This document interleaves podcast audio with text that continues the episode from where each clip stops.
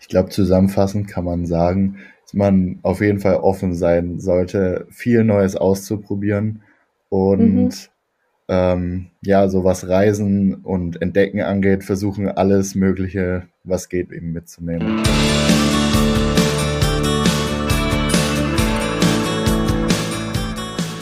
Herzlich willkommen zu einer neuen Folge von Beste Zeit, dem Podcast zum Auslandsstudium von und mit College Contact. Ich bin Alexandra. Und ich bin Elias.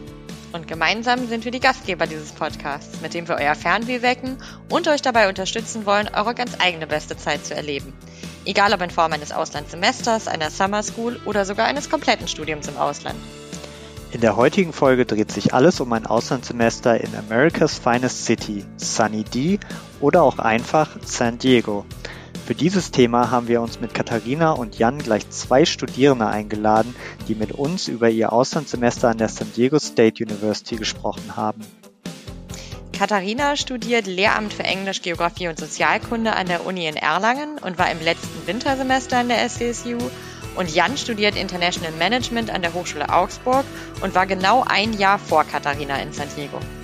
Wir haben mit den beiden unter anderem darüber gesprochen, wie sie überhaupt auf die Idee gekommen sind, ein Auslandssemester zu machen und warum es dann ausgerechnet die SDSU geworden ist, was für Kurse sie im Auslandssemester belegt haben und welche Unterschiede sie im Studienalltag zwischen den USA und Deutschland wahrgenommen haben und was sie in ihrer Freizeit auf dem Campus und in San Diego alles erlebt haben.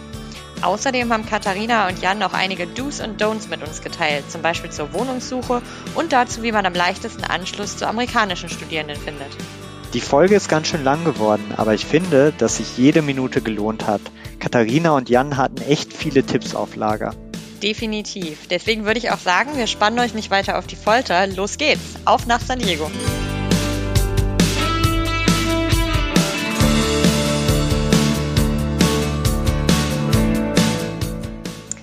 Hallo Katharina, hallo Jan, schön, dass ihr da seid. Hi. Hallo, danke für die Einladung. Sehr gerne. Wir wollen heute gemeinsam ein bisschen in Erinnerungen schwelgen und über eure Zeit in San Diego sprechen. Und äh, mit dieser Folge wollen wir zum einen natürlich Studierenden Lust machen, sich auch für ein Auslandssemester an der San Diego State University zu entscheiden. Aber zum anderen wollen wir auch Studierenden, die sich schon beworben haben, ein paar praktische Tipps und Tricks mit auf den Weg geben. Aber bevor wir da jetzt ins Detail gehen, würde ich gerne einmal ganz an den Anfang zurückgehen, wenn ihr euch noch erinnert. Wie seid ihr denn überhaupt auf die Idee gekommen, ein Auslandssemester zu machen? Katharina, willst du vielleicht anfangen? Ja, sehr gerne. Also bei mir ist die Antwort relativ kurz. Ich werde Englischlehrerin ähm, und habe mich deshalb schon sehr früh für einen Auslandsaufenthalt interessiert. Dann war ja auch die Pandemie zwei, drei Jahre. Also ähm, ich bin jetzt im sechsten Semester eben ins Ausland gegangen und bin dann auch sehr froh, dass es geklappt hat. Für mich waren die Faktoren, die mich dazu bewegt haben, eben meine Englischkenntnisse zu verbessern und weil ich auch Auslandserfahrung sammeln wollte. Mhm. Bist du in der Schulzeit schon mal länger im Ausland gewesen oder hast mal so Schüleraustausch gemacht? Ähm, nur einen kurzen Schüleraustausch. Also es war wirklich mein, die, das erste Mal länger im Ausland. Okay, ja. cool. Und wie war das bei dir, Jan? Du wirst nicht Englischlehrer? nee, ich werde nicht Englischlehrer, aber bei mir hat es auch was mit dem Studium zu tun. Und zwar ähm, studiere ich ja internationales Management und da ist äh, ein Auslandssemester Pflicht. Also deswegen hatte ich jetzt gar nicht groß die Wahl, aber ich äh, wollte auch unbedingt eins machen, einfach auch, um, wie Katharina schon gesagt hat, Auslandserfahrung zu sammeln und äh, auch weil das schon immer so sag ich mal, wie so ein kleiner Traum war, mal so in den USA zu studieren. Hm. Das heißt, bei dir waren die USA auch von vornherein ähm, als Ziel klar? Ja. Oder standen da noch andere Länder im Raum?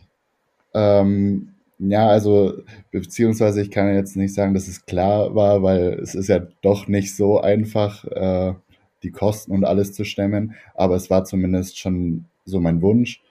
Ähm, genau. Okay. Und ähm, wie bist du dann auf Kalifornien und insbesondere auch auf San Diego gekommen? Hm, es war eigentlich ganz einfach, weil von meinem Bruder tatsächlich, äh, einer der besten Freunde, der war davor schon mal an der SDSU und dann hat er mir halt immer viel davon erzählt und berichtet äh, und darauf oder darüber bin ich äh, daraufhin aufmerksam geworden und habe mich dann auch entschieden, mich dort zu bewerben. Mhm. Okay, und bei dir, Katharina? Ähm, also bei mir war das so, für mich war es nicht im Vornherein klar, dass es die USA wird. Ich habe da mich ziemlich lange vorher informiert, auch dank eurer Erfahrungsberichte und ähm, habe mir erstmal das Uni-Angebot intern angeschaut und dann bin ich da eher nach dem Ausschlussverfahren vorgegangen. Also ich habe dann geschaut, wo gibt es welche Kurse und ähm, wie lang sind die Semester, welche Semesterzeiten passen überhaupt, weil manchmal ähm, klappt das nicht so ganz mit dem Sommersemester zum Beispiel. Und dann hat mich San Diego von den Erfahrungsberichten überzeugt, aber auch, weil es einfach ähm, super viele Möglichkeiten gibt im Privat, also im Freizeitbereich, eben auch, auch viel Outdoor-Sport, was mich interessiert. Und ähm, ja, die Kurswahl ist klasse. das Angebot. Ja, auf das Thema kommen wir auf jeden Fall ja später auch nochmal. Du bist ja, ich werde nicht sagen, ein bisschen eine Exotin, aber du gehörst nicht zu der großen Gruppe der BWL und VWL-Studierenden. Mhm. ähm, das heißt, ähm, das finde ich jetzt auch gerade für den Podcast ganz spannend, wenn wir später nochmal über das Thema sprechen, ähm, weil du natürlich nochmal ganz andere Kurse belegt hast und, glaube ich, ja auch eine sehr große Bandbreite an Fachbereichen da abgedeckt hast. Also da bin ich auf jeden Fall schon mal gespannt, was du da auch noch drüber erzählen wirst. Ja, ich auch. Ähm, aber genau, man hat ja, wie du schon sagst, Katharina, die Möglichkeit, sich im Vorfeld wirklich sehr gut zu informieren, ähm, Erfahrungsberichte eben zu lesen und ansonsten gibt es ja auch super viel Material und äh, San Diego ist ja jetzt auch keine Kleinstadt und da kann man sich ja bestimmt auch einiges im Vorfeld anschauen oder anlesen. Wie war es denn für euch tatsächlich, als ihr dann wirklich das erste Mal vor Ort wart? Wie war so beispielsweise der Eindruck vom Campus, als ihr den zum ersten Mal gesehen habt? Zuerst mal war es ein bisschen surreal. ähm, ich hatte auch noch, also man hat total viel im Kopf, zumindest ich, weil ja besonders am Anfang viel Organisatorisches ansteht. Und dann ähm, bereitet man sich da wirklich ziemlich lange vor und steht dann auf diesem Campus und sieht alles in, in der Realität. Und es war wirklich, ähm, ja, mir, ich war erstmal ziemlich beeindruckt ähm, und habe mich sehr gefreut. Und es hat auch so ein bisschen Ressort-Vibes, würde ich jetzt mal sagen. Also ich bin das von meiner Heimatuni gar nicht gewohnt, dass es da eben so viel Anlagen gibt und Möglichkeiten, sich auch äh, mit FreundInnen ähm, zu treffen. Und ja, also ich war ziemlich positiv beeindruckt vom Campus. Ja, Palmen gibt es in Nürnberg eher weniger auf ja. Campus. Und der spanische Stil ist da auch nicht so verbreitet. Mm, eher weniger. Ja, ich kann dem Ganzen auch nur zustimmen. Ähm, war bei mir eigentlich ähnlich so. Ich habe mir natürlich im Vornherein äh, viel, viele Bilder oder Videos auch äh, auf YouTube von der SDSU angeschaut, aber das Ganze dann in echt zu sehen, ist halt dann doch nochmal was anderes. Und ja, wie sie schon gesagt hat, das erinnert halt eher so an eine Hotelanlage oder so als einen Unicampus. Das ist schon sehr beeindruckend. Mhm.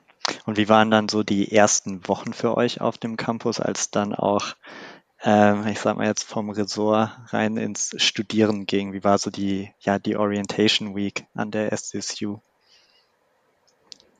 Also bei mir, ich möchte noch hinzufügen, was das Ganze von dem Resort unterscheidet, ist natürlich, dass die ganze Zeit was los ist und es auch sehr viele Studierendengruppen gibt und also mhm. von der Stimmung her ähnelt es nicht in einem Resort. Das ist sehr viel ähm, lebendiger und ähm, studentischer.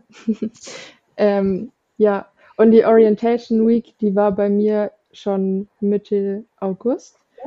Ähm, bei mir war das tatsächlich so, dass ich am Anfang hauptsächlich darauf geschaut habe, dass ich eine Wohnung finde und äh, mich mit Leuten, also Kontakte schließe. Und wir haben auch tatsächlich ziemlich viele Kontakte in der ersten Woche gleich geschlossen. Während der Orientation Week waren die US-Studierenden zum Großteil noch nicht am Campus. Das heißt, wir waren auch, wir sind uns ständig über den Weg gelaufen, was dann später ein bisschen anders wurde. Und von der SDSU gab es auch ähm, recht viele Angebote. Wir haben eine Campusführung bekommen und dann gab es auch eine Bootsfahrt für die Internationals. Und ähm, ja, so konnte man in Ruhe ankommen und sich nochmal mit den Formalitäten beschäftigen, auch mit der Kurswahl. Da gab es dann auch nochmal einen Vortrag. Ja, und dann ging es in der Woche drauf erst richtig los. Ich glaube, Jan, bei dir war es ein bisschen anders, weil du ja noch quasi während Corona ähm, nach San Diego gegangen bist. Ne? Das war vielleicht noch ein bisschen abgespeckt, oder? Ja, genau. Also ich war gerade auch überrascht. So eine Bootstour haben wir nicht bekommen. ich glaube, die war aber, aber generell neu. Also wir haben da mal mit, mit Chat tatsächlich auch drüber gesprochen, als die angefangen haben, das zu organisieren. Also ich glaube, die gab es auch vor Corona nicht. Also. Ah, okay. Ich dachte schon, ich habe bloß keine Einladung bekommen. ähm, ja, bei uns war die etwas abgespeckt, aber tatsächlich auch gar nicht so stark. Also man hat es jetzt gar nicht groß gemerkt, dass das noch zu Zeiten von Corona war. Das, man muss ja natürlich auch sagen, das war in den USA immer noch mal ein anderes Thema, ähm, als es in oder bei uns jetzt hier war. Oder zumindest zeitversetzt war es auch ein bisschen unterschiedlich. Ähm, aber ja, da, es war halt so, dass abends auch so Veranstaltungen von der SDSU waren. Ähm, wir hatten zum Beispiel eine Casino Night, wo er dann auf dem Campus überall so typische Casino Spiele aufgebaut waren und sowas. Und ja, da konnte man halt ganz gut Kontakte knüpfen und so. Hm. Und wie ist die Kurswahl bei euch abgelaufen? Ich musste mich ja um Wirtschaftskurse bemühen und das war auch tatsächlich ein bisschen chaotisch am Anfang, weil ähm, die amerikanischen Studenten, die haben ja den Vorrang bei der Kurswahl und da war es dann so, dass gefühlt alle ähm, Wirtschaftskurse dann schon voll waren, als wir dann wählen durften. Aber daraufhin hat die SDSU dann so Special Sessions organisiert, die dann quasi nur für die ganzen International äh, Studenten waren. Also quasi die gleichen Kurse, bloß halt nochmal nur für die International Studenten. Und dadurch hatte ich ein paar von denen und paar dann eben zusammen mit amerikanischen äh, Studenten weil man teilweise ja dann auch doch nochmal reinrutscht, weil ja auch die amerikanischen Studierenden teilweise sich erstmal für mehr Kurse anmelden, als sie dann am Ende belegen wollen. Das heißt, genau. äh, man hat dann doch über die Warteliste manchmal doch noch eine ganz gute Chance, auch in Kurse reinzukommen. Oder wie war das bei dir? Ja, genau. Also es ist so, die amerikanischen Studenten, wie du schon gesagt hast, die melden sich hier und da gefühlt für jeden zweiten Kurs erstmal an und dann äh, am Ende wird halt wieder ausselektiert und dann rutscht man eben über die Warteliste doch noch in den Kurs rein. Hm. Und bei dir, Katharina, du warst jetzt ja in, in ganz anderen Fachbereichen. Ähm, hattest du auch erstmal ein bisschen Schwierigkeiten in Kurse reinzukommen oder hat das bei dir auf Anhieb geklappt? Ähm, bei mir war das so, dass ich im Vorfeld äh, mich mit jemandem in meiner Uni getroffen habe, also in Erlangen und vorher abgesprochen habe, was denn überhaupt angerechnet wird und was nicht. Und da habe ich dann tatsächlich auch ziemlich viel Kurse mir rausgeschrieben. Natürlich hatte ich Prioritäten, aber damit ich nicht ohne was dastehe.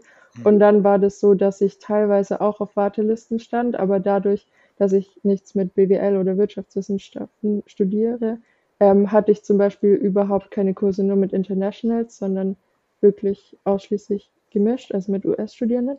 Und ja, ich habe dann im Endeffekt ähm, alle Kurse bekommen, die ich mir so gewünscht habe. Und es ist aber auch so, dass man, glaube ich, während der ersten zwei Wochen, vielleicht nur die erste Woche, da bin ich mir nicht mehr ganz sicher, auch in mehrere Kurse rein kann und auch erstmal schauen kann, ob die Dozierenden für einen passen, ob es vom Syllabus überhaupt interessant für einen ist. Und ja, also ich habe mir da ein bisschen zu viel Stress im Vornherein gemacht. Also irgendwie haut es meistens doch hin, auch wenn das ähm, mhm. erstmal nicht so beruhigend klingt, dass man theoretisch nicht reinkommen könnte. Das sagen auch viele ja immer in den Erfahrungsberichten oder auch in Gesprächen, ähm, dass halt die ersten Wochen einfach so ein bisschen anstrengend sind, gerade weil mhm. man vielleicht auch in mehr Kurse geht oder auch in mehr Kurse gehen muss, ähm, um einfach sich die Chance offen zu halten, da dann eben auch ähm, reinzurutschen und dass man natürlich dann irgendwo auch die Hausaufgaben und die Quizzes und so weiter dann direkt schon mitmachen muss und man hat dann vielleicht sechs oder sieben Kurse am Anfang, auch wenn man eigentlich am Ende nur vier machen möchte. Hast du das auch so empfunden, Katharina, wenn du dann dir noch mehr angeguckt hast? Ja, auf jeden Fall. Es war auch, also ich habe das auch so gemacht, dass ich die ersten zwei Wochen mehr besucht habe. Und äh, mir hat es tatsächlich aber was gebracht, mit den Dozierenden selbst zu sprechen. Also ich habe ähm, zum Beispiel einen Communications-Kurs gemacht. Der war auch ziemlich beliebt und ähm, ich stand auf der Warteliste und dann bin ich einfach zur Dozentin gegangen und habe sie gefragt, wie es ist. Und dann hat sich herausgestellt, dass sie nur den Kurs nicht erweitern konnte wegen Feuerregelungen eines Mhm. Raumes und dann hat sie so noch was gedeichselt. Also man kann da wirklich auf die Leute auch zugehen und sich ähm, ja nochmal Mhm. persönlich fragen. Das bringt wirklich was bei den meisten. Du hast jetzt gerade gesagt, du hattest einen Communications-Kurs. Was hast du Mhm. sonst noch belegt? Ähm, ich studiere ja Englisch, Geografie, Sozialkunde auf Lehramt und ich habe tatsächlich in vier Fachbereichen Kurse belegt. Also in Geo hatte ich einen, das ging über Latin America. Ähm, dann habe ich einen Grammatikkurs für LehrerInnen belegt, den Communications-Kurs, da ging es um Communicating Leadership, also Leute, die in Führungspositionen arbeiten möchten. Und dann ähm, noch was ganz Besonderes für mich, worauf ich mich auch gefreut habe, und zwar in Women's Studies habe ich einen Kurs zur Klimagerechtigkeit belegt. Das gibt es zum Beispiel an meiner Uni leider noch nicht. Ach, cool. Mhm. War das dann auch dein Lieblingskurs oder was würdest du sagen, welcher Kurs hat dir am meisten Spaß gemacht? Ähm, das kann ich gar nicht so direkt sagen, weil alles sehr unterschiedlich war. Und was mir am besten gefallen hat, war die äh, Vielfalt. Zu Hause an meiner Uni bin ich deutlich eingeschränkter ähm, anhand des Modulplans, was auch gar nicht weiter schlimm ist, aber ich habe es einfach sehr genossen, jetzt ähm, ziemlich viel verschiedene Sachen, äh, ja, mich in verschiedene Sachen einzulesen und darüber auch zu diskutieren. Hm. Und wie war das bei dir, Jan? Was hast du so belegt? Mm, Also ich hatte vier Kurse und die waren einmal Investments, ähm, dann Real Estate Principles, dann Min Management and Organizational Behavior und Personal Financial Planning. Genau, das waren meine vier Kurse. Ähm, und mein Lieblingskurs war, glaube ich, tatsächlich der Management and Organizational Behavior. Äh, das lag eigentlich daran, dass wir hatten eine ganz coole Dozentin, die auch äh, immer wieder, sag ich mal, so kreativere Wege gefunden hat, äh, uns irgendwelche Aufgaben zu geben. Äh, so dadurch hat, hatten die Aufgaben dann halt auch mal so ein bisschen Spaß gemacht, anstatt dass es halt irgendwie nur trocken, äh, irgendwelche trockenen Aufgaben waren. Hm. Wie groß waren eure Kurse so? Also was, wie groß war der kleinste, wie groß war der größte ungefähr? Ähm, ich überlege gerade, ich glaube, bei mir waren es so, ich würde sagen, die waren alle nicht so groß im Vergleich jetzt äh, zu Vorlesungen aus Deutschland. Ähm, ich würde sagen, der größte war bei mir Real Estate Principles. Das waren, würde ich sagen, bis zu vielleicht 50 Leute. Mhm. Genau. Okay. Und, und bei dir, Katharina? Ähm, bei mir, also der Communications-Kurs, das war vorlesungsähnlich. Da waren, glaube ich, um die 100 Studierende. Und die anderen waren auch so 20, schätze ich mal. Hm. Okay. Und ähm, wenn ihr jetzt mal so ein bisschen vergleicht, ähm, das, das Studieren tatsächlich, also nicht das Campusleben und das drumherum, sondern wirklich das Studieren in San Diego und dann zu Hause bei euch in entweder Erlangen oder, oder Augsburg, wo seht ihr so die größten Unterschiede? Was hat euch vielleicht auch überrascht, was anders war als zu Hause? Ja, äh, also bei uns war es so, dass wir dadurch, dass es eben relativ kleine Gruppen äh, in den Vorlesungen waren, äh, dass wir auch viele so Gruppenarbeiten hatten. Ähm, also das war tatsächlich fast in jedem Kurs so, dass ich äh, viele Gruppenarbeiten hatte und ähm, auch viel mehr in die Vorlesung einbezogen, äh, dass man viel mehr einbezogen wird. Also dass es nicht nur quasi Frontalunterricht ist, sondern viel mehr Diskussionen, also viel mehr an der Vorlesung teilhaben, als ich es jetzt von äh, Deutschland hier kenne. Das mit dem Frontalunterricht kann ich bestätigen. Ähm, mal mehr, mal weniger. Das ist natürlich auch also an, in der Uni zu Hause unterschiedlich. Kommt viel auf die Dozierenden an. Aber ansonsten, was für mich noch ein großer Unterschied war, war die Verteilung vom Workload. Also ich bin es gewohnt, dass wir quasi unterm Semester äh, maximal ein Referat halten oder ähm, ja, Gruppenarbeiten haben und dann am Ende des Semesters so die größte Arbeit ansteht in Form einer Klausur oder mündlichen Prüfung. Und das war wirklich sehr anders. Also es hat mich eher wieder ans Schulsystem erinnert, dass wir so wöchentliche Quizzes hatten oder auch Zwischenprüfungen. Und ja, das war so der größte Unterschied für mich. Hm. Ähm, kannst du sagen, was dir besser gefällt? Also eher hm. dieses kontinuierliche ähm, Lernen und geprüft werden oder eher das, ich sag mal, während des Semesters ein bisschen mehr, ich sag mal, Freiheit haben, ein bisschen ruhigere Kugel schieben können und dann am Ende so alles auf einmal? Ja, also ich glaube, das kommt immer drauf an, wann man mich das fragt. Also am Ende des Semesters. Kurz vor der Klausurenphase. ähm, so, ich habe da wirklich auch viel nach, drüber nachgedacht und ich glaube, dass beides Vor- und Nachteile hat. Also generell, wenn man jetzt jemand ist, der gern prokrastiniert, dann ist es vielleicht hilfreich, wenn man nicht alles auf einmal am Schluss bekommt und man hat auch ich glaube, so vom Lernstand hatte ich, ähm, hat es mir sehr gut getan, auch zwischendurch Feedback zu bekommen.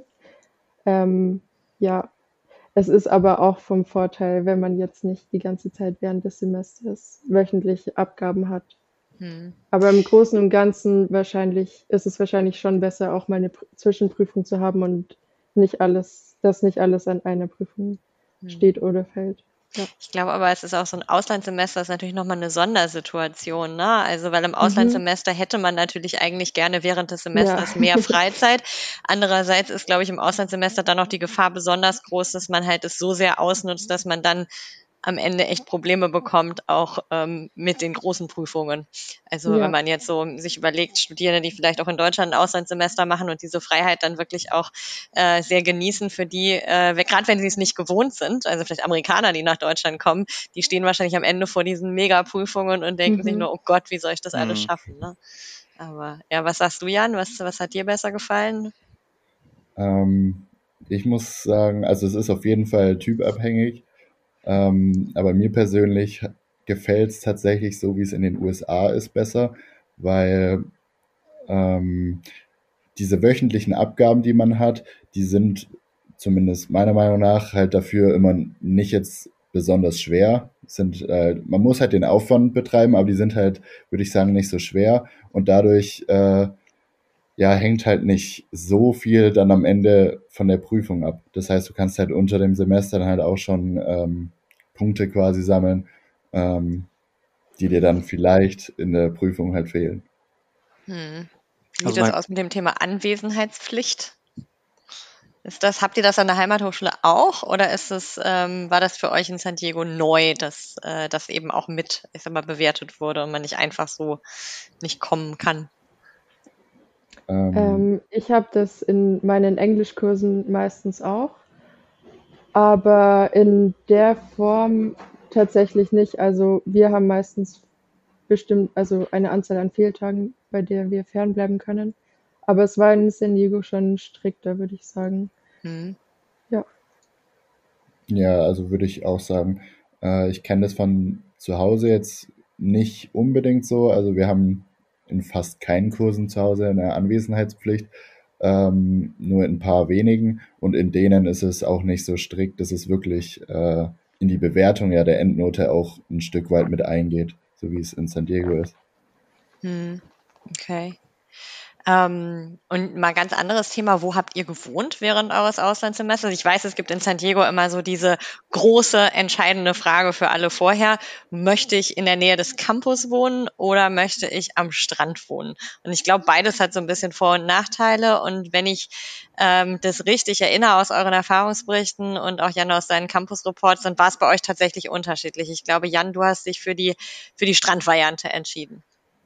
Genau, ja. Ich habe äh, in Pacific Beach gewohnt. Das ist einer der Stadtteile, die, ja, wie der Name schon sagt, am Strand liegen. Hm. Wie hast du da gewohnt? Also hast du eine WG gehabt? War das so ein gemischtes, äh, ähm, gemeinsames Haus oder wo hast du mhm. da? Äh, also ich habe in einem Haus gewohnt, zusammen mit fünf weiteren. Äh, es waren auch alles Internationals. Wir haben uns äh, ja teils übers Internet schon in Deutschland, aber teils auch dann vor Ort äh, hat sich die Gruppe gebildet und da haben wir dann eben insgesamt zu sechs in dem Haus gewohnt und ja, das hat alles schon gut geklappt im Großen und Ganzen. Ähm, da muss man halt bedenken, es ist halt doch schon ein Stück weit bis zur SDSU hin. Also ich glaube, wir mussten halt jedes Mal zur Uni, sage ich, 20 ja doch 20 bis 30 Minuten Auto fahren. Ähm, wir haben uns halt dann als Mitbewohner ein Auto geteilt quasi und dadurch ging das dann schon, aber ja, das sind halt zusätzliche Kosten, die einem dann quasi auch bewusst sein müssen. Hm. Hattest du dein eigenes Zimmer oder hast du dir das Zimmer geteilt mit jemandem? Ja, das ist noch eine gute Sache, genau. Ähm, ja, ich, wir mussten alle unser Zimmer tatsächlich teilen, also nicht alle zusammen eins, sondern wir hatten drei Schlafzimmer für sechs Personen, also immer zu zweit. Und äh, ja, das ist auch direkt mal so eine Sache, so an alle, die sich überlegen, vielleicht dahin zu gehen. Ähm, man muss sich im Vorhinein schon klar bewusst machen, so was man halt will ähm, und vielleicht auch offen sein für Neues, weil ähm, ja, es kann halt sehr schnell sehr teuer werden dort in Kalifornien und dann muss man vielleicht hier und da ein paar Abstriche machen, äh, wenn man zum Beispiel dann trotzdem am Strand wohnen will. Hm. Und ähm, das Auto, was ihr euch ähm, geteilt habt, habt ihr das gekauft oder habt ihr so eine Langzeitmiete gemacht? Äh, wir hatten eine Langzeitmiete. Ich kannte aber auch äh, welche, die sich eins gekauft haben am Anfang und am Ende wieder verkauft. Aber genau, wir haben es äh, gemietet und ja, dann am Ende halt wieder zurückgegeben. Hm, okay, wie oft in der Woche musstest du zur, zur Uni? Willst du zwei, drei Tage Uni die Woche? Hm, ich hatte da eigentlich ganz Glück, ich musste nur an zwei Tagen hin. Ähm, und ich hatte es, wie gesagt, wir hatten haben uns das geteilt als Mitbewohner, aber wir hatten halt zwei Autos zu sechs. Also haben uns die quasi immer so jeweils zu dritt aufgeteilt. Und ich hatte da ganz Glück so mit meinem Stundenplan, dass der mit meinen Mitbewohnern so übereingestimmt hat, so mäßig, so dass wir eben immer zusammen hinfahren konnten. Und dann hat es auch immer ganz gut geklappt mit dem Teilen des Autos. Hm. Und Katharina, du hast, glaube ich, näher an der Uni gewohnt. Du hast in der College Area gewohnt. Das heißt, bei dir hat es nicht so, du brauchtest nicht unbedingt ein Auto, um, um zum Campus zu kommen, oder doch? Ähm, nein, ich hatte da richtig Glück. Also ich habe in Fußnähe zur SDSU gewohnt. Ich habe zu Fuß, glaube ich, 15 Minuten bis zum Eingang gebraucht, 20 bis 25, je nachdem, wo man auf dem Campus hin möchte. Und ähm, ja, es ist wirklich eine schwierige Entscheidung am, am Anfang. Also man kann das wahrscheinlich auch danach gar nicht so bewerten, was jetzt besser oder schlechter gewesen wäre. Ähm, für mich war es total gut, denn ich hatte an vier Tagen Uni und habe auch gern die ähm, Sportanlagen genutzt. Das heißt, ich war da dann recht froh, dass ich auch am unifreien Tag trotzdem ins Fitnessstudio kann oder mich mit Leuten dort treffe. Und was für mich dann auch von Vorteil war, ist, dass ähm, total viel am Anfang auch abends dort stattfindet am Campus. Und da musste ich dann natürlich ähm, mich nicht darum kümmern, wie ich nach Hause komme, sondern wir sind dann auch zusammen nach Hause gelaufen. Hm. Ja. Wie war deine Wohnsituation? War das auch ein geteiltes Haus äh, mit anderen Studierenden oder war das eine Wohnung? Wie sah das aus? Es war ein kleines Haus, also es gab nur ein Erdgeschoss, sage ich jetzt mal. Deshalb war es wie eine Wohnung aufgebaut und ich habe dort mit vier anderen Internationals auch gewohnt. Ich habe mir wie Jan auch das Zimmer geteilt mit ähm, einer, also ja, mit einer äh, Kommilitonin aus Frankreich. Mhm. Und ja, das war ganz gut. mhm.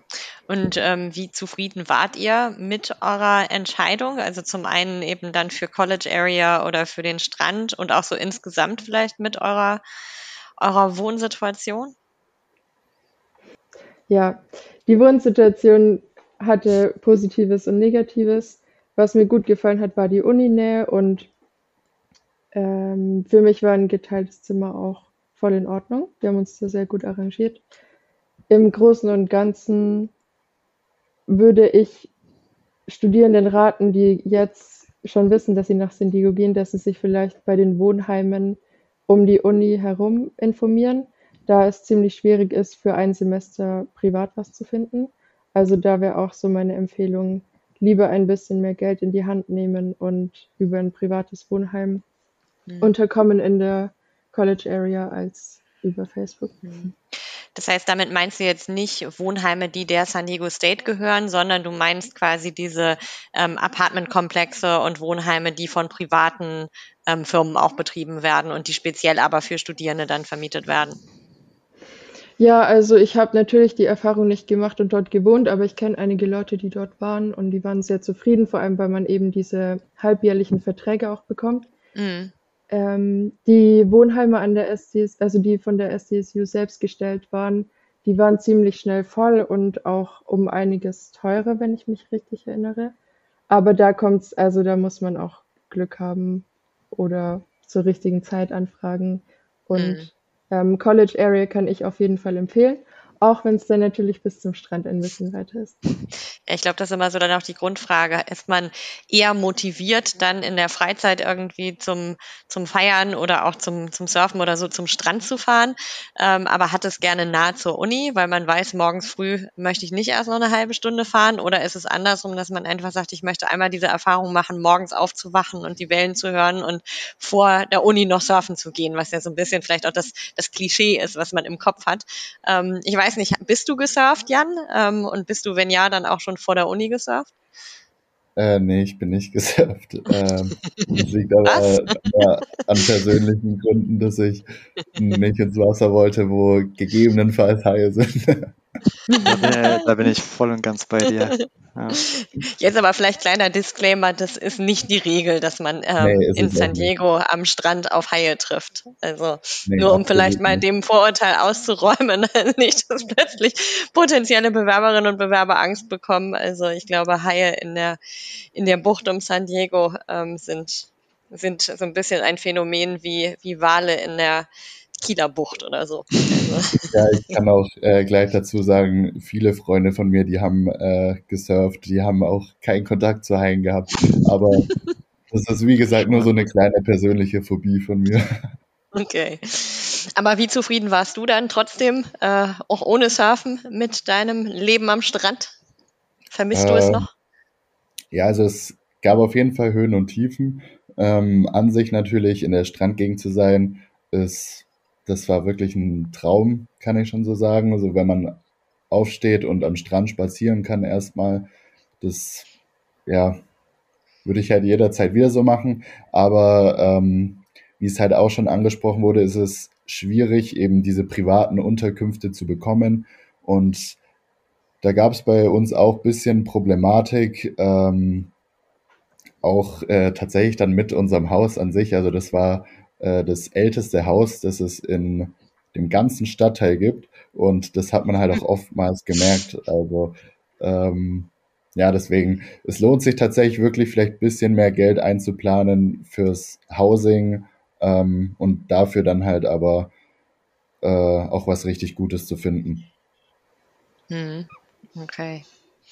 Ja, ich glaube, was halt auch wichtig ist bei den Unterkünften, ist immer, dass ähm, dass so ein bisschen dieses Thema Wohnungssuche auch sehr unterschiedlich in den USA gehandhabt wird als hier. Ne? Also hier ist es ja auch so, wenn man eine Wohnung sucht, ähm, in der Regel muss man wirklich drei, vier Monate vorher auch sich, ähm, ich sag mal, Wohnungen angucken, weil da in der Regel noch jemand drin wohnt und bis man dann einziehen kann, dauert es eine ganze Weile, wobei es in den USA ja tatsächlich ähm, sehr viel kurzfristiger auch möglich ist, sich eben wirklich auch was anzugucken und wenn man sich dann mit dem Vermieter einig wird, dann bekommt man mehr oder weniger direkt, nachdem man die mhm. Kaution bezahlt hat, auch den Schlüssel, ähm, mhm. Was glaube ich für viele von uns irgendwie so un, unvorstellbar ist, auch vielleicht hinzufahren und noch nicht eine endgültige Unterkunft zu haben. Ne? Also ich weiß, viele äh, machen es aber ja tatsächlich auch so, dass sie dann erst in San Diego wirklich sich endgültig entscheiden, weil sie eben sagen, ich möchte die Wohnung vorher sehen und ich möchte die Mitbewohner vorher kennenlernen und ich möchte jetzt nicht irgendwie so am Ende dann vor Ort ankommen und dann stehen da drei Leute gleichzeitig mit mir vor der Tür und wollen dasselbe Zimmer ähm, und haben alle einen Vertrag unterschrieben, sondern dass man halt äh, ja einfach so ein bisschen auf Nummer sicher gehen möchte. Ja, auf jeden Fall. Also bei mir zum ja. Beispiel kann ich noch sagen, äh, ich bin nach San Diego geflogen. Wie gesagt, ich kannte schon ein paar von meinen Mitbewohnern, äh, so übers Internet. Und wir hatten aber noch keine Unterkunft. Also wir haben dann bloß zusammen in San Diego angefangen zu suchen und äh, das, ja, da muss man sich schon auch bewusst sein, dass es am Anfang schon auch ein bisschen stressig ist und dass man aber da auf jeden Fall auch am Anfang sehr dahinterher sein sollte, weil das war bei mir dann so, dass ich äh, lange Zeit nicht so richtig wirklich was gefunden habe und dann mussten wir von Airbnb zu Airbnb springen und das mhm. treibt die Kosten natürlich dann nochmal schnell mhm. in die mhm. Höhe. Mhm.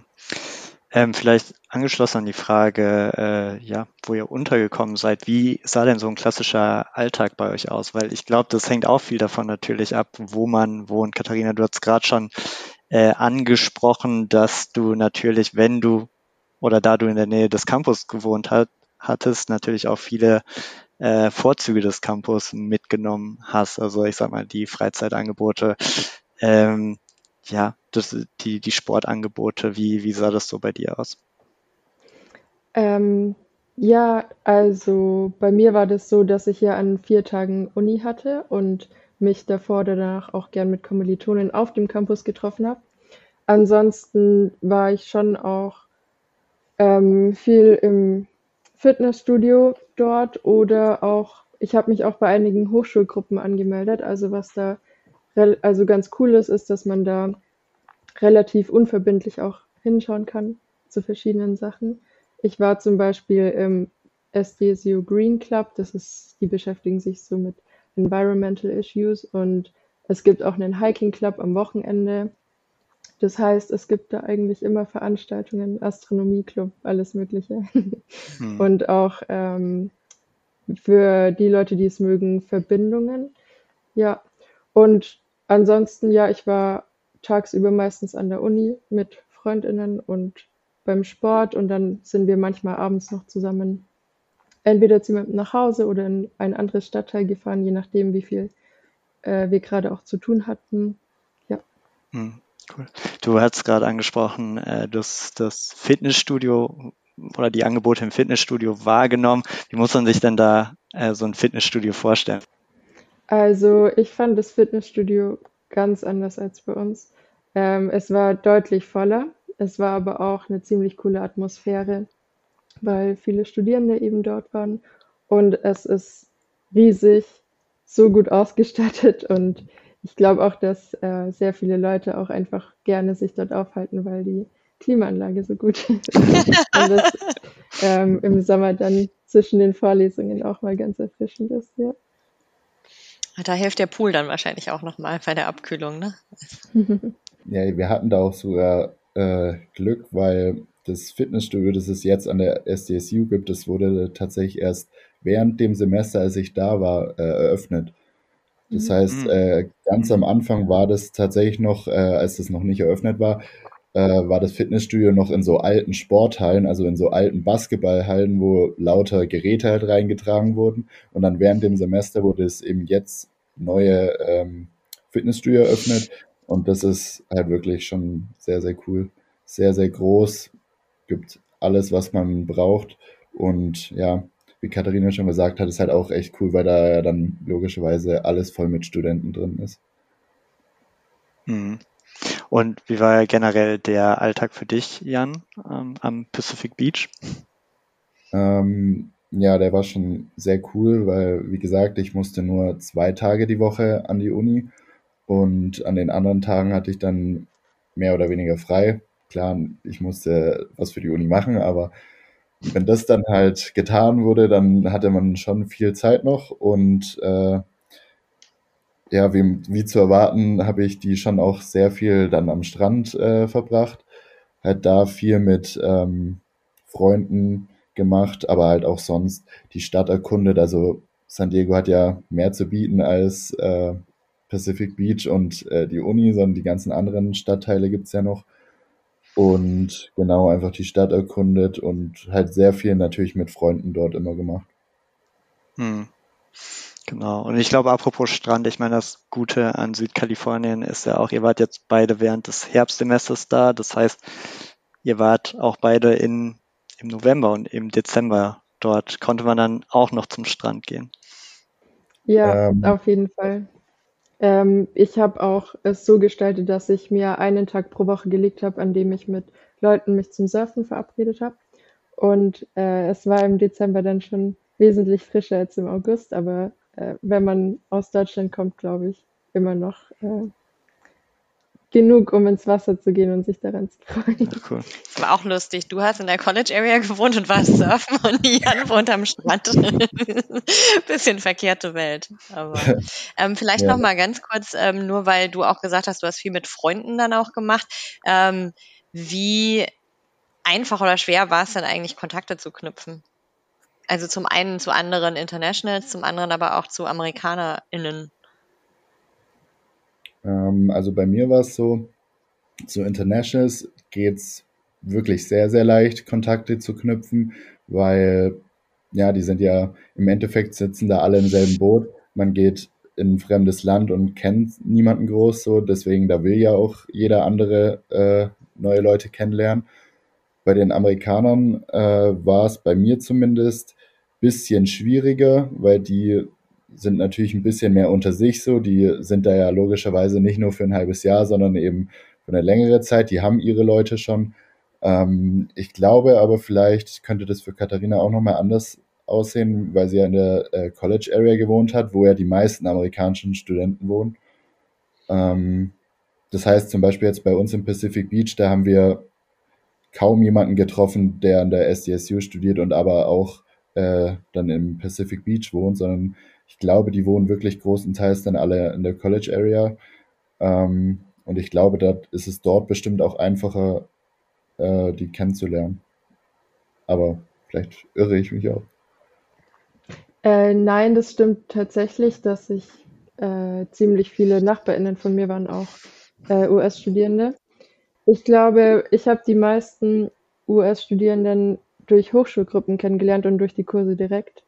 Also es waren auch, ja, wie du gesagt hast, Jan, das stimmt schon, dass man da nicht so einfach in bestehende Freundinnengruppen reinkommt. Aber es, es ist eigentlich jeder ziem, äh, ziemlich offen und ähm, gerade auch, ich kann das wirklich empfehlen, zu den Hochschulgruppen zu gehen. Es klingt vielleicht nicht so spaßig, aber alles, was man dort macht, ist eigentlich sich mit Leuten dort austauschen und zusammen Freizeit verbringen. Und das hat mir, mir persönlich ähm, ziemlich viel gegeben. Und was ich auch empfehlen kann, ähm, es gibt Uni-Angebote. Ich habe mich zum Beispiel angemeldet für ein Wochenende vom Leadership, von der Leadership-Fakultät. Also das hieß Lead and Serve. Und das war ein Campingtrip, für den man sich beworben hat ich habe eigentlich gar nicht damit gerechnet, dass ich mit durfte als International, aber ähm, ja, ich habe dann die Nachricht bekommen, eben, dass ich mit kann. Und es waren auch noch mehr Internationals dabei und da haben wir am meisten Kontakt zu US-Studierenden geschlossen. Also äh, gerne auch einfach probieren, sich bewerben, wenn man solche E-Mails bekommt. Das bringt wirklich was. Mhm.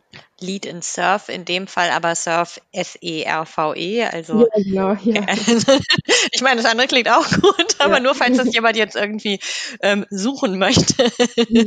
Lead in ähm, Surf. Das heißt ähm, Glacier Center mhm. und ja, die schreiben auch viele Mails mit Angeboten. Da gibt es auch immer Workshops, bei denen man mitmachen kann und ja. Mhm.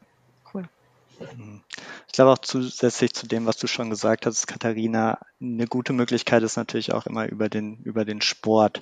Ja, also es gibt ja auch häufig so Clubsports an den, an den Hochschulen, also für diejenigen, die, weiß nicht, gerne Basketball spielen, Football spielen, Fußball oder was auch immer. Ich meine, das kenne ich aus meiner Zeit damals noch. Das war auch immer eine, ja, gute Möglichkeit, mit US-Amerikaner in Kontakt zu treten. Ich weiß nicht, habt ihr da auch, oder Jan, hast du da irgendwas in der Art und Weise ähm, wahrgenommen ähm, an, an Sportangeboten auf dem Campus? Ähm, also an den Sportangeboten direkt jetzt nicht. Ähm, also wie du schon sagst, da gibt es ja lauter äh, auch Fußballclubs und alles. Da war ich jetzt nicht direkt, aber da kenne ich auch äh, tatsächlich einige, die dort waren und die haben ähm, zum Beispiel auch darüber äh, auch Amerikaner kennengelernt. Also wer darauf Lust hat, für den ist es auf jeden Fall was. Ähm, ich habe dann eher meistens so die Sportveranstaltungen von diesen bekannten äh, Uni-Teams, also zum Beispiel dem Football-Team oder dem Basketball-Team, äh, mir angeschaut. Ähm, das ist, war halt auch schon sehr cool, dass man da immer hingehen muss, weil der Unisport, der ist dort ja schon recht professionell und sich dann dort im Stadion das anzuschauen, das war schon sehr cool. Hm, wie viele Leute kamen da dann immer so ungefähr und haben sich das angeschaut? Ähm, äh, da muss man sagen, äh, ich glaube an der SDSU ist vor allem äh, so das Basketballteam nochmal, ähm, sage ich mal, nochmal einen Ticken bekannter als zum Beispiel jetzt das Footballteam. Äh, beim Basketball, da war es eigentlich wirklich so, dass die Halle immer voll war. Ich weiß jetzt nicht auswendig natürlich, wie viel da reinpassen, aber äh, ich habe mir sagen lassen, die wäre schon von der Größe ähnlich wie zum Beispiel hier in Deutschland äh, Teams in der höchsten Basketballliga spielen. Mhm. Also da passen schon einige tausend Leute rein. Ähm, und beim Football war es halt bei mir so, da wurde das neue Footballstadion, wurde auch erst gebaut und deswegen hat das Footballteam von der SDSU äh, in LA gespielt, also zwei Stunden entfernt mhm. und da Ach, da seid halt ihr mal mit Bussen hingefahren worden, ne? Da war doch irgendwie, genau. gab es immer so Touren dahin, genau. genau. Genau, ja, da hat äh, die SDSU schon so Shuttle-Services, die auch sehr, sehr billig waren, äh, organisiert, aber dadurch waren halt doch wenig, deutlich weniger Leute im Stadion wahrscheinlich als sonst. Hm. hm. Und Katharina, bei dir hast du dich auch da von der Sportbegeisterung anstecken lassen, der Amerikaner? Ja, auf jeden Fall. Es gibt ja auch äh, gratis Studierendentickets. Es gibt da immer nur ein bestimmtes hm. Kontingent und man wartet dann in der Online-Warteschleife und freut sich, wenn es dann klappt. Und bei uns war es dann so, ich war ja letztes Wintersemester dort, bei uns war das neue Stadion eröffnet und ich glaube, das hat dem äh, Footballteam nochmal so ein bisschen mehr äh, ja, äh, Bekanntheit mhm. Geschafft oder so. Mhm. Ähm, das, es ist riesig, es war Wahnsinn, auch die Eröffnungszeremonie war ein bisschen skurril. und ähm, aber durchaus Warum? sehenswert. Inwiefern? Ja. Äh, naja, also man kennt es ja ein bisschen klischeemäßig, man kennt es, wenn da aufmarschiert wird und die Marching Bands kommen und dann kamen auch zwei Kampfjets, die da drüber geflogen sind, die Nationalhymne, das volle Programm. Und ähm, was ich aber richtig cool fand, war, ähm, es gibt in San Diego den San Diego Wave FC. Das ist ein, ähm, ein bekannter Frauenfußballverein. Und dort spielt Alex Morgan. Ich weiß nicht, ah, wem das alles ja. was sagt, aber ich finde auch zu, ich habe für 20 Dollar Tickets dort bekommen und die Atmosphäre da war schon krass. Also ähm, Sportveranstaltungen gibt es in Hülle und Fülle. Mhm. Ja, Frauenfußball hat ja. in den USA ja auch nochmal einen etwas anderen Stellenwert. Also ich würde mal sagen, Frauenfußball hat eigentlich einen höheren Stellenwert in den USA als, als Herrenfußball. Ja. ja. Ähm, weil die auch einfach bedeutend erfolgreicher sind. ja. ähm, aber hier Stichwort Basketball, ähm, da sind natürlich die Männer auch besonders erfolgreich. Ich weiß nicht, ob ihr jetzt dieses Jahr im Frühjahr, auch wenn ihr beide schon wieder zurück wart, noch so ein bisschen die March Madness mitgenommen haben, habt und äh, euch erstmal auch gefreut habt und dann am Ende auch ein wenig enttäuscht wart, dass es im Finale dann nicht mehr geklappt hat. Habt ihr das live gesehen, einer von euch? Äh, live ich habe die Spiele tatsächlich ja. angeschaut, ja. Okay. Mhm. Cool. Ja, das war schon sehr cool und ich glaube, das war auch was sehr Besonderes für die STSU. Ähm, ich habe tatsächlich durch einen Kumpel, der eben noch in San Diego ist, äh, auch mitbekommen, dass da so in der Basketballhalle dann immer quasi Public Viewings waren, wenn eben die Mannschaft dann im Finale, also das hat ja dann nicht in San Diego stattgefunden, mm. sondern irgendwo mm. anders. Und dann war aber trotzdem im, in der Halle auf dem Campus so Public Viewing und alles. Ach cool. Mm. Ja. ja. richtig klasse. Cool. Ähm, wenn wir jetzt mal so ein bisschen vom Campus weggehen und vielleicht sogar von San Diego weggehen, ähm, wobei wir über San Diego noch gar nicht so viel gesprochen haben, also vielleicht kombinieren wir es doch so ein bisschen in einer Frage. Ähm, was habt ihr denn gerade so am Wochenende vielleicht unternommen? Was, was lohnt sich in San Diego ähm, zu unternehmen und anzugucken und was, was kann man vielleicht auch so im, im Umkreis machen? Was sind so Roadtrips, die ihr auf jeden Fall empfehlen würdet? Es kommt bestimmt gleich ähm. Las Vegas, also das Der Klassiker. Ja, ich, ich fange jetzt erstmal an mit innerhalb von San Diego. Äh, ja, selbst da, also San Diego hat so viel zu bieten. Ähm, allein, ich finde es immer ganz cool, in so amerikanischen Großstädten zu sehen, ist, wenn du da in Downtown bist, das ist halt schon was äh, Besonderes mit lauter Wolkenkratzern so und generell irgendwie dieses Gefühl dort, alles, das kennt man halt, finde ich, sonst nur so aus Filmen. Ähm, und dann aber halt gleichzeitig auch die Strandgegenden oder auch sowas wie der Balboa Park ist ja auch sehr bekannt in San Diego. Ähm, da gibt es schon einiges zu entdecken. Also allein in San Diego wird einem schon allein nicht langweilig, würde ich sagen. Mhm. Und außerhalb? Was ähm, hast du so gemacht? Was war so ähm, dein Highlight vielleicht an Roadtrips? Ja, also ich habe tatsächlich, ja, ich habe sehr viele Roadtrips gemacht. Also ich habe meine Zeit sehr viel dafür genutzt, um zu reisen. Ähm, von Kalifornien bis Arizona, Utah, Nevada, alles drum und dran habe ich versucht, ein bisschen abzudecken. Ähm, und mein Lieblings-Roadtrip, da müsste ich sogar ganz kurz überlegen. Du, Katharina, du kannst ja sonst auch währenddessen schon mal. okay, ja, dann spring einfach rein, wenn du, wenn du dich entschieden hast. Ja. Also, ich finde auch in San Diego wird einem nicht langweilig und ich dachte tatsächlich, dass ich während des Semesters mehr reise, mehr entdecke. Aber ich habe mich da zuerst mal auf die Stadt konzentriert, mit Freundinnen auch, und wir haben die verschiedenen Stadtteile nach und nach abgeklappert. Ich fand es sehr cool am Ocean Beach.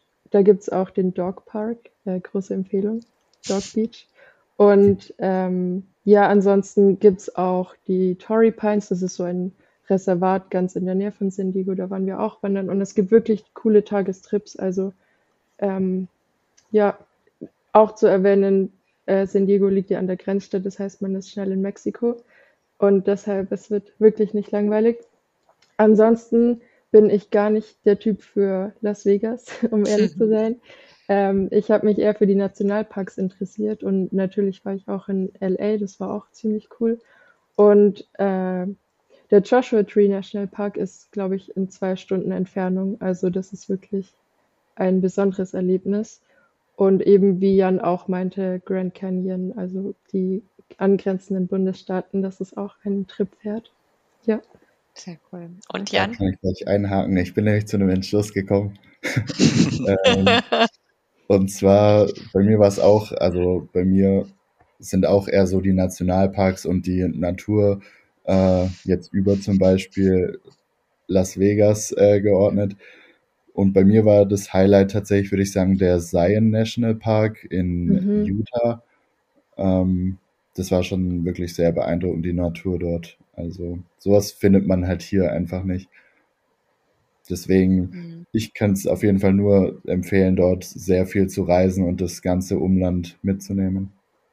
Mhm. Und ja. das lässt sich auch mit dem Auslandssemester gut verbinden. Also trotz, ich sag mal so kontinuierlicher Uni und Arbeit kriegt man das hin.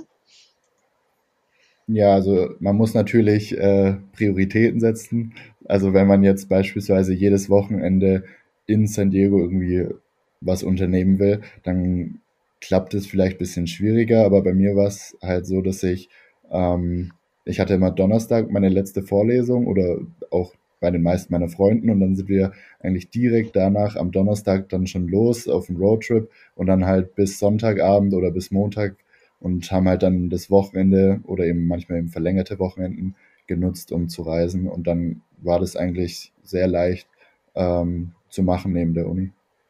Mhm. Mhm. Und ähm, wenn ihr jetzt so zurückschaut auf eure Zeit in San Diego, was würdet ihr sagen, habt ihr habt ihr mitgenommen? Vielleicht sowohl fürs Studium, das Akademische, als auch ja sonst so drumherum. Ja, also ich würde sagen, die wichtigsten Sachen, die ich für mich mitgenommen habe, waren, dass man um einiges selbstständiger wird.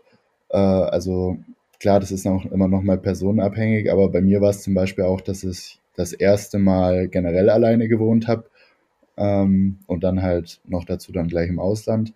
Da wird man halt um einiges einfach selbstständiger, weil man sich um viel selber kümmern muss, was man sonst vielleicht nicht alleine machen muss aber auch, dass man einfach offener, also weltoffener generell äh, wird.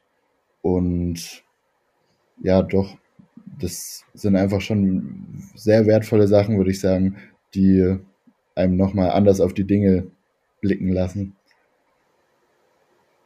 Hm. Bei dir, Katharina? Ja, ich bin schon am Überlegen. Also, was Jan gesagt hat mit der Selbstständigkeit, das kann ich auch unterschreiben. Bei mir war es auch so, ich habe gemerkt, ich gehe deutlich mehr aus mir heraus, vor allem auch, weil man darauf angewiesen ist, Leute kennenzulernen. Und das war schon eine herausfordernde Erfahrung, die aber mir im Endeffekt ziemlich viel gebracht hat. Und ähm, vom akademischen her war es für mich natürlich sehr sinnvoll, ähm, Englisch dort zu lernen. Und ähm, ja, Ja, was noch? Ich glaube, über die Frage könnte man alleine stundenlang sprechen. Äh, das stimmt, so viel kann man gar nicht aufzählen, ja. Aber ich glaube, du hast einen guten Punkt äh, gemacht mit äh, dem Englisch lernen, weil das ist ja auch so was Klassisches. Also klar, wir lernen alle in der Schule Englisch und dann hat man vielleicht da auch noch einen Schwerpunkt im Studium, aber wenn man dann wirklich mal eine längere Zeit im Ausland oder in einem englischsprachigen Land gelebt hat, dann nimmt man, glaube ich, die Sprache nochmal ganz anders wahr und mhm. kann sich da auch innerhalb von fünf, sechs Monaten ungemein verbessern, oder? Ja, also bei uns war es dann auch so in, in meiner WG, wir waren ähm, drei aus Deutschland und ähm, zwei andere Internationals und wir haben auch wirklich beschlossen, dass wir zu Hause kein Deutsch sprechen möchten. Das mhm. ähm, ja. war am Anfang ein bisschen komisch, wenn man dann zu zweit im Raum war und trotzdem sich dran gehalten hat, aber im Endeffekt hat es wirklich viel gebracht und ähm, ja, doch, das war wirklich sehr, sehr hilfreich. Vielleicht noch mal ganz kurz zur, zur Sprache, auch weil das so ein Thema ist, was natürlich in der Beratung auch immer mal wieder ähm, gefragt wird. Ähm, Habt ihr euch vorher Sorgen gemacht? Also ich vermute, Katharina, wenn du Englisch studierst, du nicht, aber ähm, habt ihr euch vorher Sorgen gemacht, ob ihr äh, mit dem englischsprachigen Studium klarkommt oder ob das vielleicht zu schwierig wird? Und wenn ja, waren die Sorgen berechtigt oder seid ihr, seid ihr gut zurechtgekommen? Vielleicht dann ähm, eher also, Jan, weil ich mal, Katharina, du hast wahrscheinlich vorher schon sehr gut Englisch gesprochen.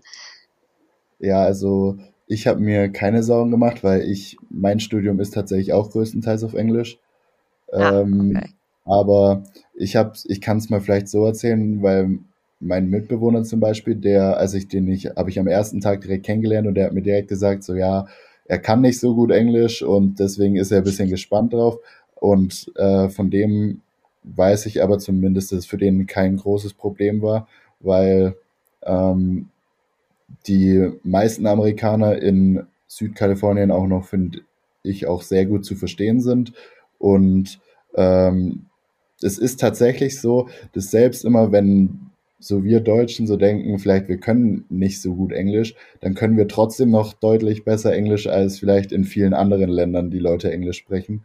Und ähm, deswegen, also ich habe davon eigentlich niemanden irgendwie mitbekommen, dass es da Probleme gab. Hm. Richtig Sorgen gemacht habe ich mir auch nicht. Aber ich habe mich schon gefragt, ob ich jetzt im akademischen Kontext vielleicht einfach nicht mitdiskutieren kann. Was ich dazu sagen möchte, ist, dass ich immer, also dass die Leute sehr geduldig sind und ich eigentlich nie, eigentlich hat man immer einen Bonus, wenn die Leute merken, dass man kein Muttersprachlerin ist. Also ich mhm. war da wirklich, ja, also eigentlich war ich immer kritischer mit mir als die Leute um mich herum, glaube ich. Und ähm, ja, man gewöhnt sich auch ziemlich schnell daran. Mhm. Ja. In der Uni herrschte auch in, in meinen Kursen war da auch sehr viel Wohlwollen, sage ich jetzt mal. Und man wurde auch wirklich ähm, mit eingebunden.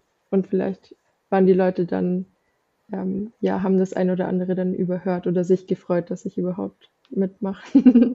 ja. ja, genau. Das finde ich, kann man auch noch sagen, äh, was auch noch so ein äh, wichtiger Punkt ist, dass die Leute dort halt wirklich alle sehr offen und entgegenkommend sind, vor allem eben, ja. wenn sie merken, dass du kein Muttersprachler bist.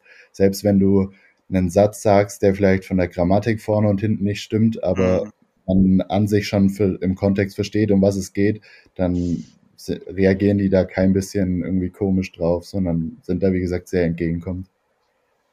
Ich glaube auch. Ich glaube, das sind so ja, Bedenken, die jeder Einzelne dann so im Vorfeld hat. Aber wenn man dann mhm. wirklich vor Ort ist, sich da auch einlebt und wirklich das so wahrnimmt, dann, dann klappt es in der Regel ganz gut.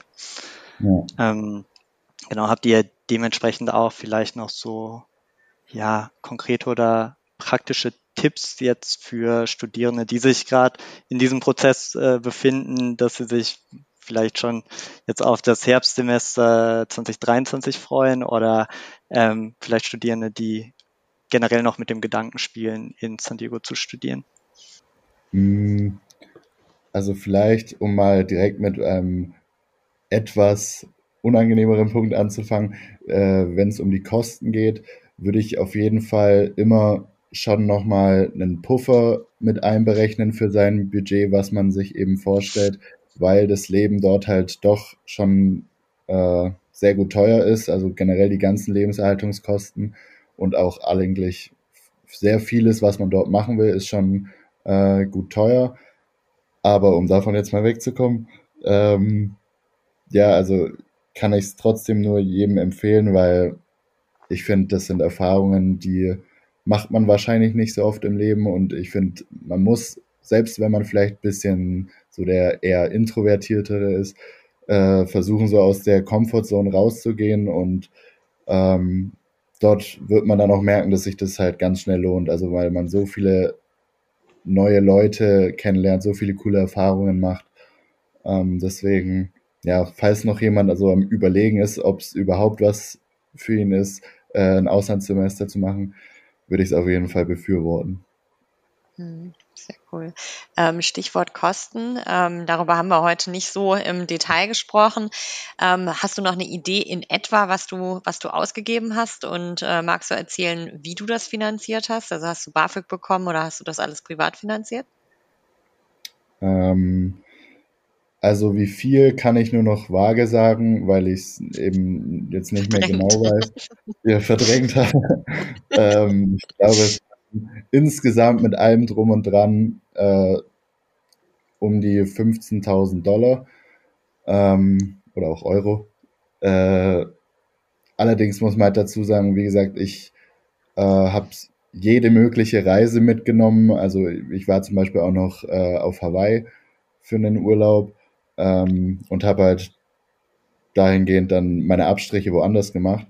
Ähm, aber ja, das habe ich so ungefähr gezahlt. Und wie ich es finanziert habe, war, äh, ich war einerseits davor schon eine lange Zeit arbeiten und habe mir einiges angespart. Dann habe ich ein kleines bisschen auch so von der Familie dazu bekommen. Ähm, dann war ich ja Campus-Reporter und habe dadurch nochmal ein bisschen was auch von euch quasi bekommen. Ähm, und dann der größte Teil allerdings waren bei mir äh, durch einen Studienkredit. Und ähm, bevor jetzt, bevor man jetzt Angst bekommt wegen Kredit, ja, wegen Zinsen und sowas, als äh, Student bekommt man da oft tatsächlich sehr, sehr gute Konditionen. Also bei mir gab es quasi keine Zinsen und die Rückzahlung begeht erst, wenn ich mit dem Studium komplett fertig bin und dann richtig, äh, richtig anfange zu arbeiten. Und ja, genau, deswegen, da kann man sich auf jeden Fall mal informieren. Hm. Sehr gut. Und das war es wert für dich, zu sagen. Auf jeden Fall, ja. Das ist auch eine der Fragen tatsächlich, die ich, glaube ich, am meisten jetzt so im Nachhinein gestellt bekommen habe, eben ob sich das Ganze gelohnt hat, also der ganze Aufwand, aber eben auch die ganzen Kosten. Und äh, also ich sage jedes Mal wieder 100 Prozent. Also ich würde es auch mhm. jederzeit wieder nochmal so machen. Mhm. Ja, wenn du noch einen Master machst, hast du ja vielleicht nochmal eine Chance. ja, genau. Mal sehen.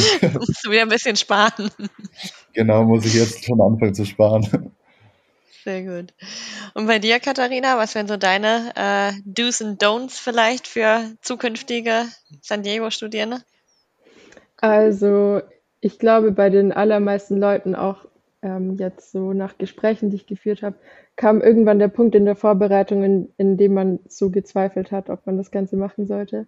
Und ich bin sehr, sehr froh, dass ich mich dafür entschieden habe und würde zu allen Leuten sagen, wenn ihr an, in dieser Phase gerade seid, dann denkt nicht zu viel nach, sondern macht weiter mit eurer Entscheidung und mit den Vorbereitungen. Es lohnt sich wirklich. Und ich würde auch, wie Jan gesagt hat, dass ähm, äh, wirklich ich habe viel übers Budget nachgedacht, habe mir auch alles dort aufgeschrieben, was ich ausgegeben habe. Und ich würde auch wirklich raten, einen Puffer mit einzubeziehen und eben auch im Vornherein sich schon klar zu machen, dass man sich zum Beispiel ähm, entscheiden muss, ob man sich das Zimmer teilt oder nicht.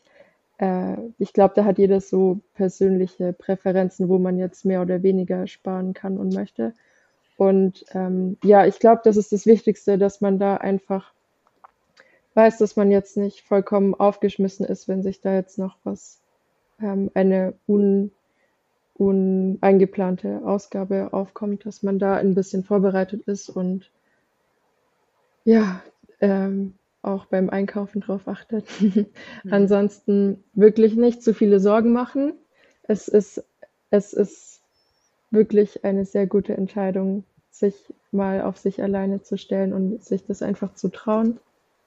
Und ja, von der Finanzierung her habe ich zum Beispiel kein BAföG bekommen, aber mich für Stipendien vom DAAD beworben. Ich habe ähm, teilweise ein bisschen was über das Promos-Stipendium bekommen und dann gab es an meiner Uni auch noch ein Reisekostenstipendium, für das ich mich beworben habe. Und ansonsten habe ich auch Erspartes dafür genommen. Hm. Sehr gut. Ähm, ja, ähm, dann sind wir jetzt schon fast am Ende dieser Folge angekommen. Ähm, aber wenn ihr schon mal in andere Folgen reingehört habt, haben wir am Ende immer noch so eine, ich nenne es immer Schnellraterunde, auch wenn das eigentlich nicht der richtige Begriff ist, weil es ist kein Quiz, ähm, mhm. sondern ähm, wir würden einfach gerne noch mal so ein paar Lieblinge von euch äh, erfahren. Ähm, das heißt, Dinge, die euch besonders gut gefallen haben, ähm, gerne auch mit ein ganz bisschen Kontext rundherum, aber vor allem eben wirklich so als spontane Antwort. Ähm, damit auch diejenigen, die jetzt bis zum Ende durchgehalten haben, nochmal äh, ein paar konkrete Tipps und Ideen für ihre Zeit in San Diego bekommen. Ähm, vielleicht mal angefangen mit dir, Jan. Was war denn dein Lieblingsort auf dem Campus? Wo hast du dich am liebsten aufgehalten? Hm, da fallen mir direkt spontan zwei Sachen ein. Einerseits, das, da haben wir schon groß drüber geredet, das Fitnessstudio, ähm, weil ich einfach ja viel Sport mache in meiner Freizeit und das Fitnessstudio, wie gesagt, top ausgerüstet ist. Ähm, das wäre der erste Punkt. Und der zweite Punkt wären die Pools, also die Poolanlagen der SDSU, die ja auch äh, inklusive in den Studiengebühren für die International Students sind. Also da kann man dann einfach hingehen und ja, halt schwimmen und sich an den Pool legen und das halt auf dem Unicampus. Das ist schon sehr, sehr cool. Da wären wir wieder beim Resort-Gefühl. Genau, ja. Sehr gut. Und bei dir, Katharina? Ähm, meine Lieblingsorte waren der, das, es ist ziemlich spezifisch, aber der dritte Stock in der Student Union. Ähm, es ist voll schön, man hat dort einen guten Überblick über den Campus, man kann sich zurückziehen und zwischen den Vorlesungen auch dort arbeiten oder einfach telefonieren oder sich mit Leuten treffen. Und ähm, das Fitnessstudio auf jeden Fall. Und dann gibt es noch den Koi Pond. Das ist ein Teich mit Fischen. Ich war erst relativ überrascht, als ich gesehen habe, dass es am Campus Schildkröten und Fische gibt. Mhm. Aber dort ist es auch sehr ruhig und ähm, ja, auch ein schöner Treffpunkt. Sehr cool. Ähm, wo bekommt man denn den besten Kaffee auf dem Campus, wenn ihr Kaffeetrinker seid? Da muss ich passen. Ja. Ich bin Kaffeetrinker. okay, dann ist das eine gute Frage für mich. ähm, man muss Abstriche machen. Wir haben über das Budget gesprochen, also Starbucks ohne Frage. Aber ähm, bei mir war Starbucks einmal die Woche drin und ansonsten habe ich ähm, im, es gibt so einen kleinen Aztec Market, heißt es, und da bekommt man einen Kaffee für zwei Dollar. Und das Coole ist, es ist die Milch nebenhin gestellt, das heißt, die kann man sich selbst reintun. Also fürs Budget Kaffee im Aztec Market und ansonsten einmal pro Woche Starbucks. Alles klar. Ähm, ich denke, äh, Jan, wenn du keinen Kaffee trinkst, gegessen hast du sicherlich. Wo hast du denn am liebsten gegessen auf dem Campus? Oh, das ist eine sehr gute Frage.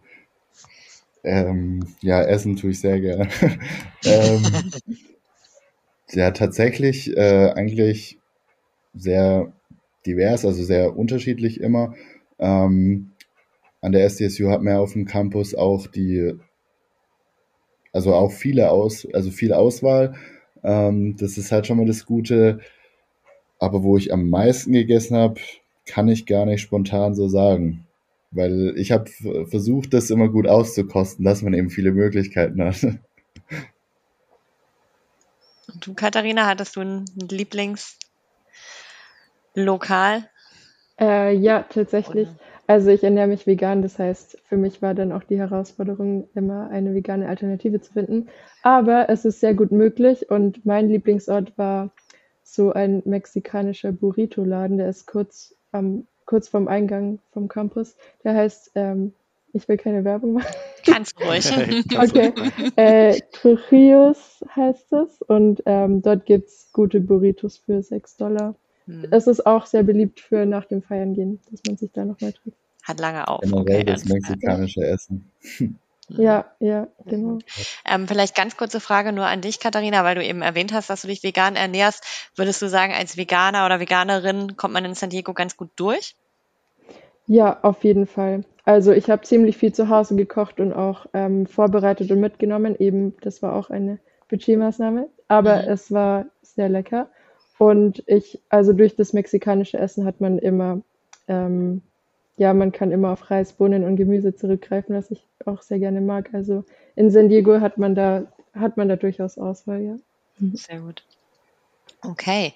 Ähm, Stichwort feiern gehen. Was ist denn der beste Tag in der Woche, um in San Diego feiern zu gehen? Uh, das ist eine gute Frage.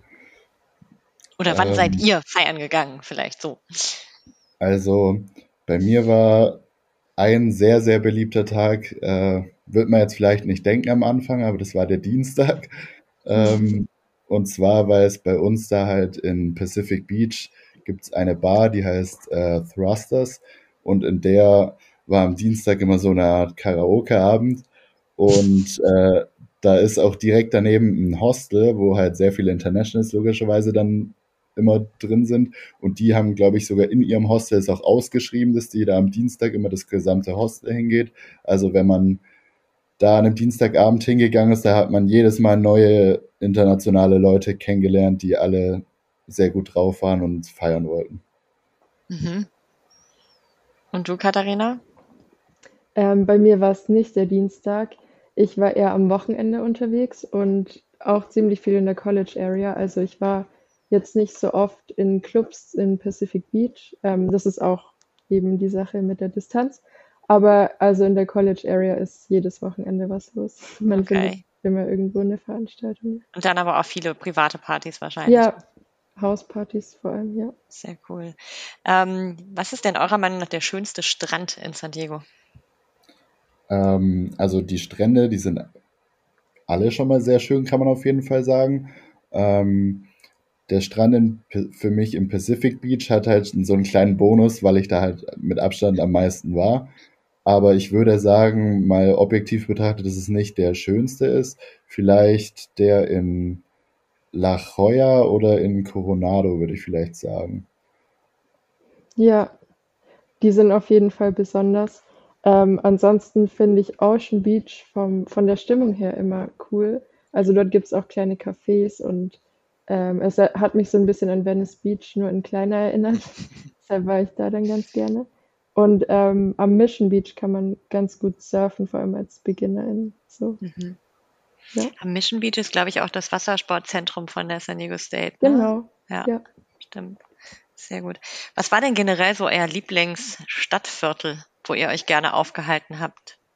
Vielleicht jetzt mal nicht die beiden, in denen ihr gewohnt habt, also nicht College Area und, und Pacific Beach, ähm, sondern darüber hinaus. Äh, ist auch gar nicht so einfach. Ich habe tatsächlich, äh, dadurch, dass ich, wie am Anfang schon erwähnt habe, am Anfang viel in Airbnbs gewohnt, habe ich tatsächlich in sehr vielen Stadtteilen gewohnt in San Diego. ähm, und die hatten halt alle ihre äh, Besonderheiten oder ihre Vor- und Nachteile. Aber, du darfst auch zwei oder drei nennen, wenn du möchtest. Wir sind da nicht so streng. das ist schon mal sehr gut. äh, aber was mir zum Beispiel auch noch mal sehr positiv äh, im Gedanken geblieben sind, war La Jolla. Äh, da habe ich in meinem allerersten Airbnb nämlich gewohnt und ähm, es ist ein Stadtteil, der ist vielleicht, ja, vielleicht ich weiß nicht, ob er etwas teurer ist, aber auf jeden Fall dort zu wohnen ist etwas teurer. Ich glaube, die Leute, die fest in San Diego wohnen, da wohnen schon eher mehr wohlhabendere Leute.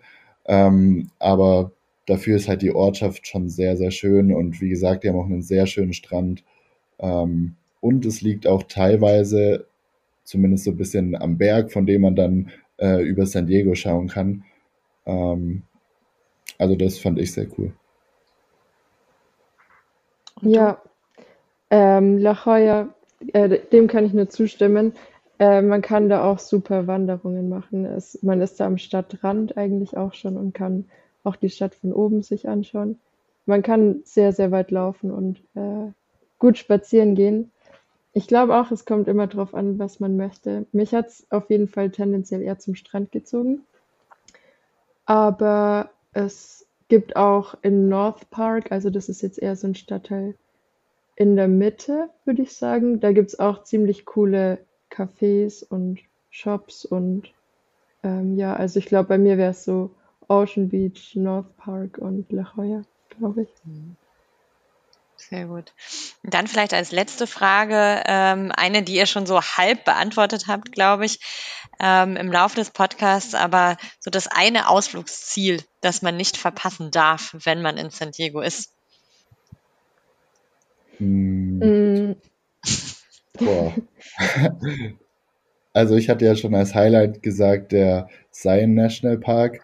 Ähm, aber dann sage ich jetzt vielleicht nochmal was anderes.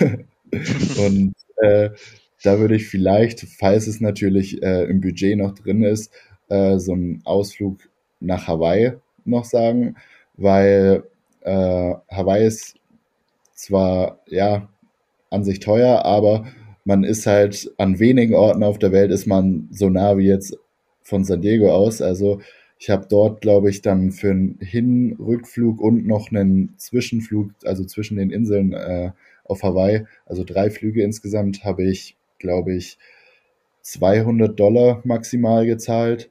Ähm, und ja, von hier aus würde man deutlich mehr zahlen, wenn man von Deutschland aus nach Hawaii fliegen will. Deswegen, äh, falls es im Budget drin ist und falls man die Zeit findet, würde ich das auf jeden Fall dann nennen.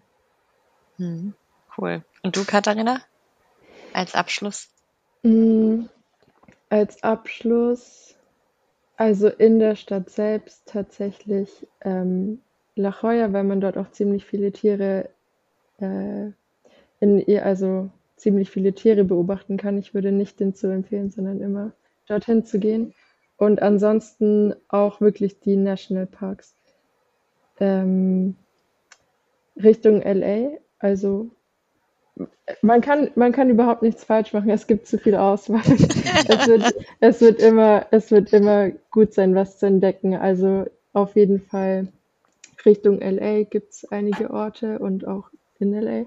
Und dann auch auf mexikanischer Seite. Also da würde ich mich auch nicht davon abschrecken lassen von ähm, irgendwelchen Schauermärchen. Es, es lohnt sich wirklich und ähm, ist auch sicher für Touristinnen.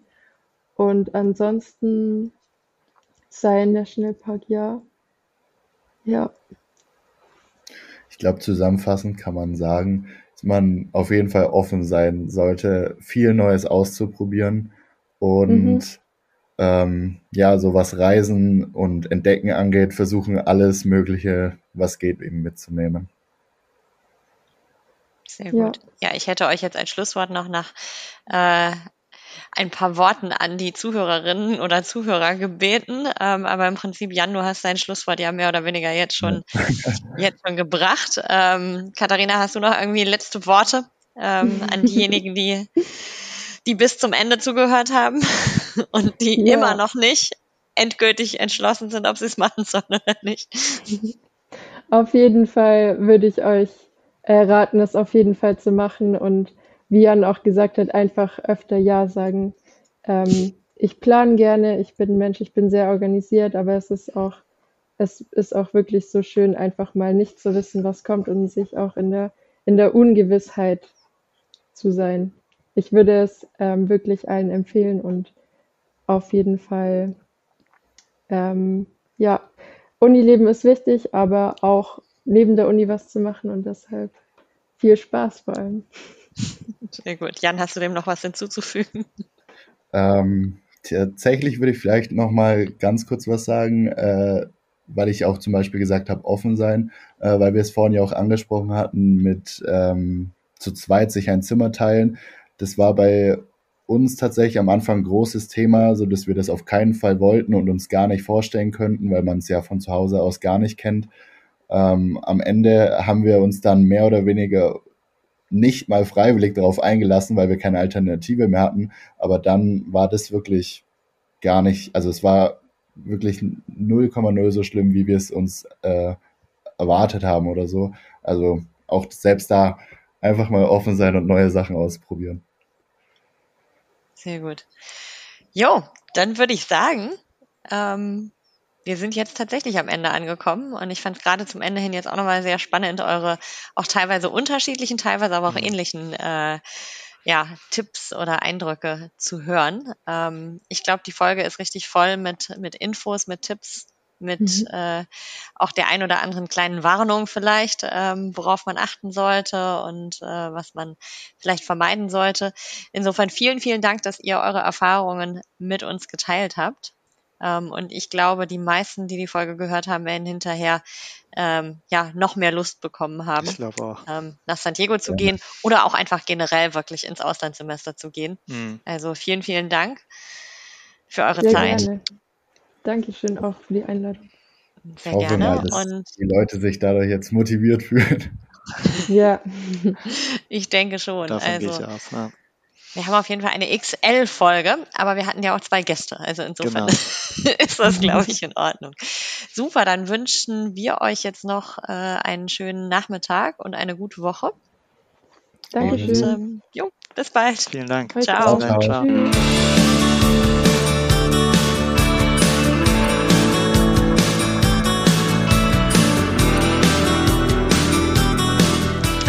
XL-Folge trifft es, glaube ich, ziemlich gut. Findest du? ja, die Folge war nicht nur extra lang, sondern auch extra informativ. Das kannst du laut sagen. Ich glaube, wir haben wirklich kein Thema ausgelassen und gerade die praktischen Tipps von Katharina und Jan fand ich super hilfreich. Mhm. Was ich spannend fand, war, dass die beiden schon zum Teil sehr unterschiedliche Erfahrungen gemacht haben. Zum Beispiel auch, was das Wohnen am Strand oder in der College Area angeht, aber am Ende dann doch zum selben Fazit gekommen sind. Genau. San Diego ist super und ein Auslandssemester lohnt sich auf jeden Fall. Wenn Katharina und Jan euch jetzt Lust auf ein Auslandssemester in San Diego gemacht haben, dann schaut doch am besten direkt einmal in unsere Show Notes. Dort findet ihr Links zum Hochschulprofil der San Diego State University, zu den Erfahrungsberichten ehemaliger SDSU-Studierender und zu den Videos und Blog-Einträgen von Jan. Er war nämlich während seines Auslandssemesters für uns als Campus-Reporter im Einsatz. Außerdem findet ihr in den Shownotes wie immer unsere Kontaktdaten. Ruft uns also einfach an oder schreibt uns eine E-Mail, wenn ihr Fragen zum Auslandssemester in San Diego habt. Wie ihr wisst, ist unser Beratungs- und Bewerbungsservice für euch kostenlos, weil wir von unseren Partnerhochschulen für unsere Arbeit bezahlt werden. Die nächste Folge unseres Podcasts gibt es im Juni. Dann reisen wir gemeinsam mit euch in den Westen Kanadas. Für heute sagen wir vielen Dank fürs Zuhören und bis bald. Habt eine gute Zeit.